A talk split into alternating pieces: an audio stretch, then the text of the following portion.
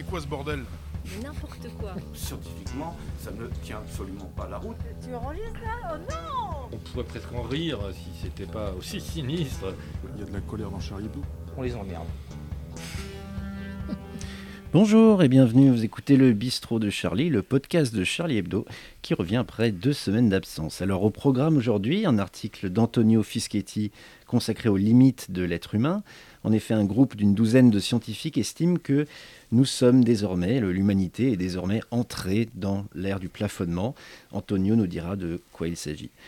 On continuera ensuite avec ce sondage paru dans le journal du Monde, d'après lequel 78% des Français sont pour la fin du régime du Concordat en Alsace-Moselle.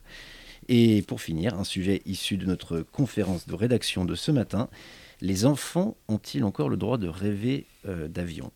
Alors, avec moi pour parler de tout ça aujourd'hui, Antonio Fischetti. Salut Antonio.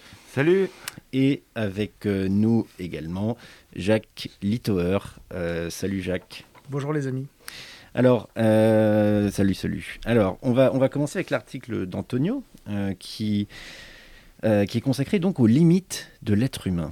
Alors, qu'est-ce que c'est que cette idée de plafonnement, Antonio Est-ce que tu peux nous expliquer? Oui, alors bien sûr, c'est-à-dire que euh, un groupe d'une douzaine de chercheurs du muséum ont publié un manifeste qui s'appelle donc Face aux limites, publié par les éditions du muséum et les éditions euh, Relief.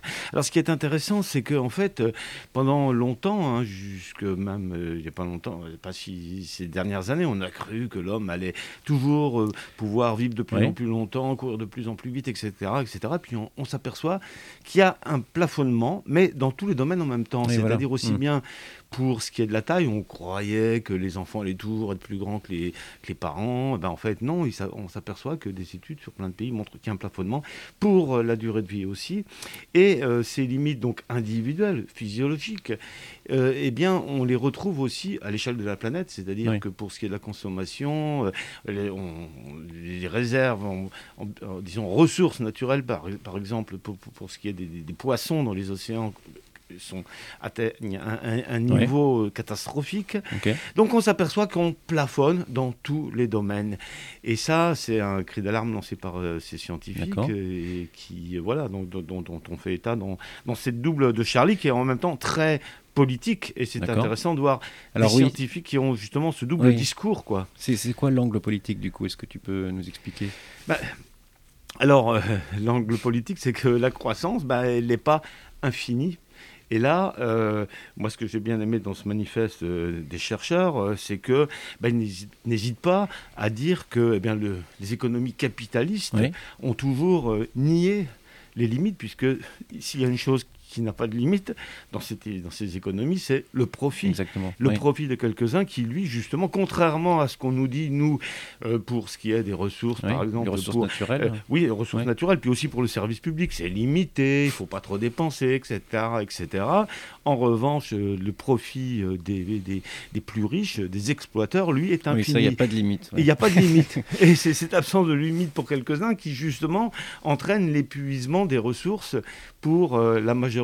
Et que de, de découvrir, en fait, l'espèce humaine Homo sapiens est à, à peu près 300 000 ans. Pendant longtemps, elle a euh, augmenté dans tous les domaines. Et aujourd'hui, bon, en fait, on s'aperçoit que c'est un cap crucial, enfin, un crucial de l'histoire de l'humanité qui est moi, ce reste- plafonnement. Alors Moi, ce que je effectivement, je pense que Jacques, ça t'intéresse, parce que la question. Non, moi, de- ce que- moi, ce qui m'inquiète, c'est de savoir si Tonio, est-ce que toi, tu plafonnes? Est-ce que tu penses que tu as atteint tes limites ou pas? Mais ça dépend. Mais en fait, je pense qu'il faut. Parce que je te vois venir. Je commence à te connaître. Hein. Je vois. Moi, je... Il y a des, Moi, ne domaines tout, où, je- où il ne faut pas forcément de limite. Par exemple, Ah. l'imagination. Ouais, Par ouais. exemple, la, euh, L'humour l'humour. Est-ce que l'humour a des limites? Hein. c'est comme disait Einstein, hein, il disait donc euh, l'univers est, est sans doute. euh, enfin, il y a deux choses dont, dont, dont- dont on dit qu'elles sont infinies. euh, c'est l'univers Ouais. et puis euh, la connerie humaine. Hein, mais quoi Oui, que c'est pour l'univers, je suis pas sûr. hein. Ça, voilà. Voilà. Donc, euh, mais enfin, disons que ce qui est. Ce qui, est, ce, qui est, ce qui est important, c'est comme on dit, hein, c'est comme pour la liberté, les limites, Oui. c'est dire, euh, ça devient gênant quand ça empiète sur euh, le bien collectif. Parce que qu'est-ce que ça signifie pour notre avenir? C'est-à-dire en termes euh, politiques, quelles sont les, Qu'est-ce qu'il faut déduire politiquement de ce plafonnement, du constat de ce plafonnement? Moi, personnellement, il y a quelque chose quand même pour lequel, euh, à propos duquel j'ai j'ai changé, c'est à propos de, disons, des théories malthusiennes. C'est-à-dire Malthus au 19e siècle, euh, donc c'est un économiste qui a dicté le fait que, enfin disons... Il fallait faire euh, moins d'enfants, c'est ça Ben, euh, en gros, c'était pas ça qu'il disait. Il disait que si une population augmente, eh bien, en fait, les ressources dont elle va avoir besoin, eh bien, vont pas être infinies.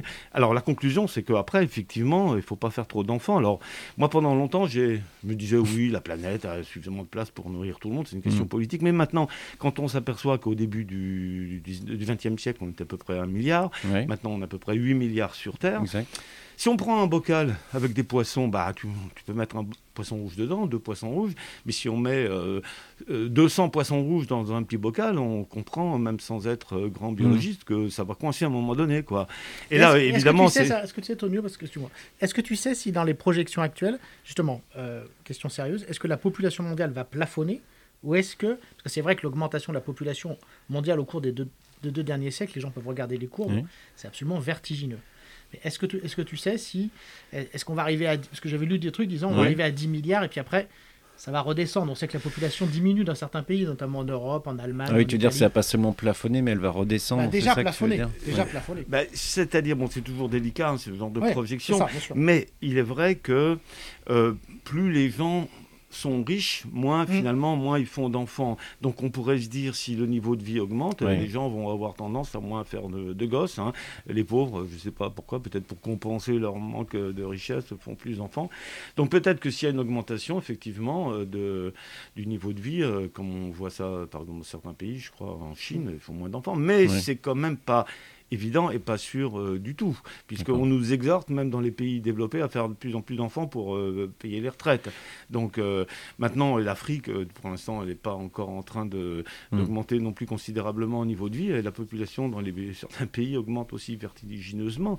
Donc, alors peut-être que la planète Terre peut contenir euh, 20 milliards, enfin nourrir 20 milliards d'humains, sans Oui. doute, sauf que les systèmes économiques, eux, ne sont pas adaptés à ça, puisque ça veut dire qu'on est en train de, de piller euh, toutes les ressources naturelles. Ça, c'est évident. Et donc, bon, euh, comme il va falloir qu'on passe au sujet suivant, si je comprends bien, une forme de conclusion possible, ça serait de dire euh, tout simplement euh, qu'il faut connaître ses limites.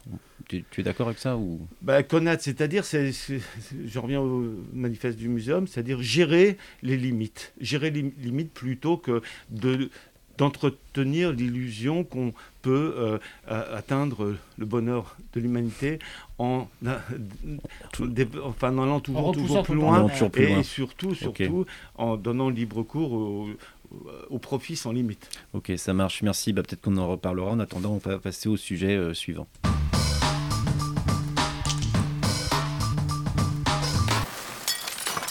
Alors le sujet suivant, c'est le Concordat en Alsace-Moselle, puisque dans le monde daté d'hier, euh, 6 avril 2021, on apprend que 78% des Français sont contre le Concordat en Alsace-Moselle, et même, euh, c'est peut-être même plus intéressant, 52% des Alsaciens mosellans sont pour la fin de ce régime qui date euh, de l'Empire et de, et de Napoléon. Alors, euh, pour nous, on pourrait... bah, c'est plutôt une bonne nouvelle, en fait, ça, non? Qu'est-ce que vous en pensez, les amis? C'est c'est bien comme... euh, Ah, Moi, j'ai toujours, moi, jamais demandé mon avis, mais là, puisque j'ai l'occasion, j'ai toujours été contre le, le concordat. J'ai jamais Ah. bien compris ce que c'était que. bah, si, tu as que compris, cette mais histoire- contre. Non, blague à part, hein, c'est vrai qu'à l'école, on m'a pas appris. Ah hein. oui. Ouais, à l'école, oui, mais disons hein, pour euh, nos auditeurs, quand même, c'est un- une sorte de vestige hein, de, de, de, de, de l'époque où la, euh, l'Alsace-Lorraine était allemande, en fait. hein. C'est Mm. ça. Donc c'est c'est la faute des Allemands, comme euh, pour beaucoup de choses. Donc ça, finalement, ça, Non, non, ça, c'est Napoléon, là. 1905, enfin, c'est même la faute de euh, la Prusse. c'est Encore mieux. La loi, de- quand, il- quand il y a eu les lois de 1905, l'Alsace-Lorraine était- enfin, et la Moselle était, euh, était, faisait partie de l'Allemagne. C'est surtout, c'est surtout ça l'explication, je crois, historique. Ouais, c'est ça. Alors j'avais entendu un historien qui expliquait que c'est assez intéressant parce qu'au début, si je me rappelle bien, en fait, c'est un accord euh, qui permet en fait de limiter à l'époque, qui est signé pour limiter en fait euh, l'ampleur euh, de l'influence du pape. Oui, euh, c'est ça, parce que l'idée c'est que le, le- C'est ça, hein. le- seul. J'ai vérifié, le- la France Ah. est le seul pays au monde où des évêques, en tout Mm. cas euh, au point de vue légal, sont, sont, enfin institutionnels, sont nommés par le président de la République. Ouais, c'est ça. Voilà. Et ce qui est drôle, Euh, c'est maintenant, c'est c'est ce devenu l'inverse. Voilà. Ouais. Et euh, pardon.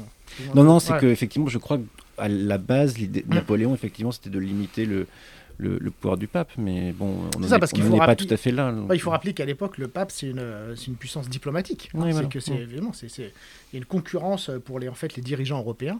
Et le pape a évidemment un pouvoir terrestre, puisqu'évidemment, il Ouais. a des, des millions d'ouailles qui l'écoutent. Et donc, c'est un contre-pouvoir, en Mais, fait, euh, au pouvoir politique ouais. en place. Et finalement, le truc s'est retourné, puisque maintenant, ça donne effectivement un avantage considérable à la religion euh, catholique, qui est évidemment financée par euh, nos impôts. Oui, parce que c'est ça l'idée, si on veut. euh, c'est que les, les, les- les- c'est un peu comme si les prêtres étaient des fonctionnaires. C'est un peu ça le concordat. Ah, c'est exactement ça. Ouais. Ouais, c'est même exactement ça.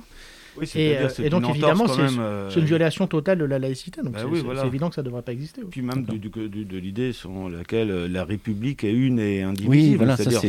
c'est- ouais. La République est une indi- et indivisible, sauf en Alsace-Lorraine, quoi.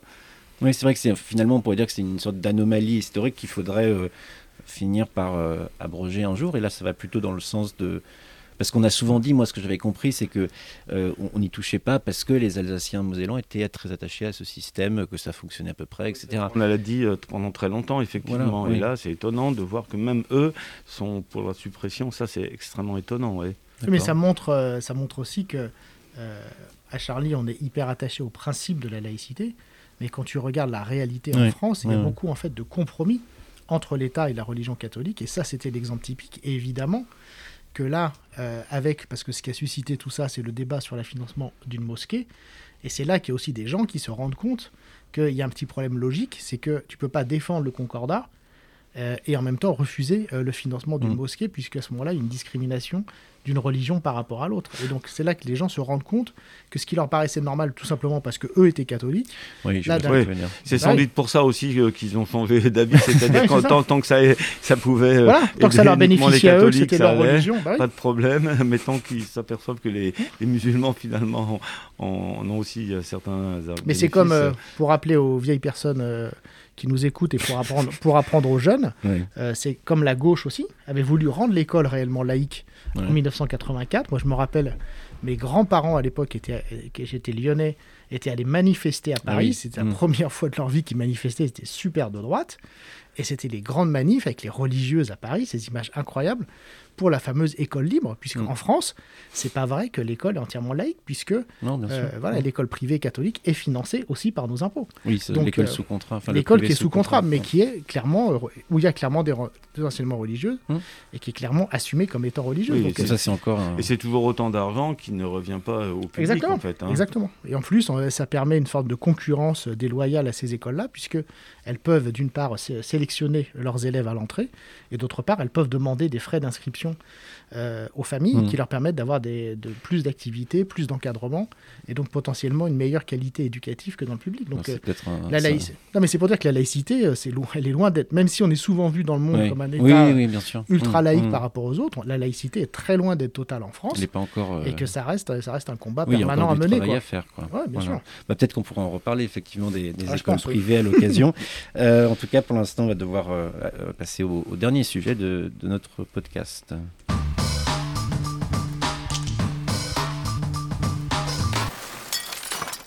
Alors, notre dernier sujet pour aujourd'hui, c'est donc la mairie de, Poitiers et ce fameux financement, euh, enfin ce refus de financer les aéroclubs. En effet, c'était la polémique Twitter de, ce week-end. Un extrait vidéo, la maire euh, Europe Écologie Les Verts, Léonore Monconduit, disait que l'aérien ne devait plus faire partie des rêves d'enfants aujourd'hui. Alors bon, vous pouvez imaginer que ça a soulevé pas mal de, de protestations. euh, et donc on en parlait un petit peu ce matin en conférence de rédaction. Et, et je crois savoir que Antonio et, et- Jacques n'ont pas le même avis euh, sur le sujet. Alors euh, Jacques, est-ce que Qu'est-ce que, qu'est-ce que toi tu en penses de tout ça? Bah, d'ab- D'abord, j'in- j'inviterai les gens à se renseigner, puisque cette maire de Poitiers, que comme tout le monde, enfin, sauf les habitants de Poitiers, j'imagine, euh, j'ignorais euh, le nom euh, jusqu'à euh, le week-end dernier. Quand on voit l'extrait vidéo de la délibération au conseil municipal, moi j'étais très touché parce qu'elle a dit des choses que j'aurais pu dire. C'est qu'on voit elle a, exemple elle a à peu près mon âge. On voit que ça lui fait pas du tout plaisir ce qu'elle dit. Bon, d'a- d'abord sur le fond du débat, il faut rappeler qu'il s'agissait d'une subvention de 4000 euros Ouais. euh, qui est négligeable dans- pour le budget de l'aéroclub qui est euh, 20 ou 30 fois plus élevé. Donc le débat n'est pas là. Mhm. Elle explique bien qu'il y a d'autres associations qui sont beaucoup plus touchées par la crise du Covid euh, qu'elle souhaite euh, effectivement euh, encourager. Donc c'est un choix politique simple, local, comme il y en a tous les jours en France. Et après, effectivement, elle dit, mais de toute façon, il faut qu'on réfléchisse aussi au message qu'on envoie à nos enfants. Et on voit bien qu'elle dit que évidemment que voler au sens d'aller dans les airs, ça a été un rêve de l'humanité depuis toujours. Icar, Oui, oui, moi j'adorais quand j'étais adolescent, je regardais la série euh, Les Faucheurs de Marguerite, sur les débuts de l'aviation, qui est absolument pas. extraordinaire. Évidemment, tu connais pas, mais c'est ab- c'est absolument extraordinaire. Des reconstitutions des premiers avions, c'est Ouais, génial. ouais. Euh, j'ai lu- toi, ça te faisait rêver alors quand t'étais petit? Bien sûr, j'ai lu Bug Danny, euh, Ah oui. pendant toute mon adolescence. J'adore First Man, L'étoffe des héros, tout ce que tu veux. Mais le fait est.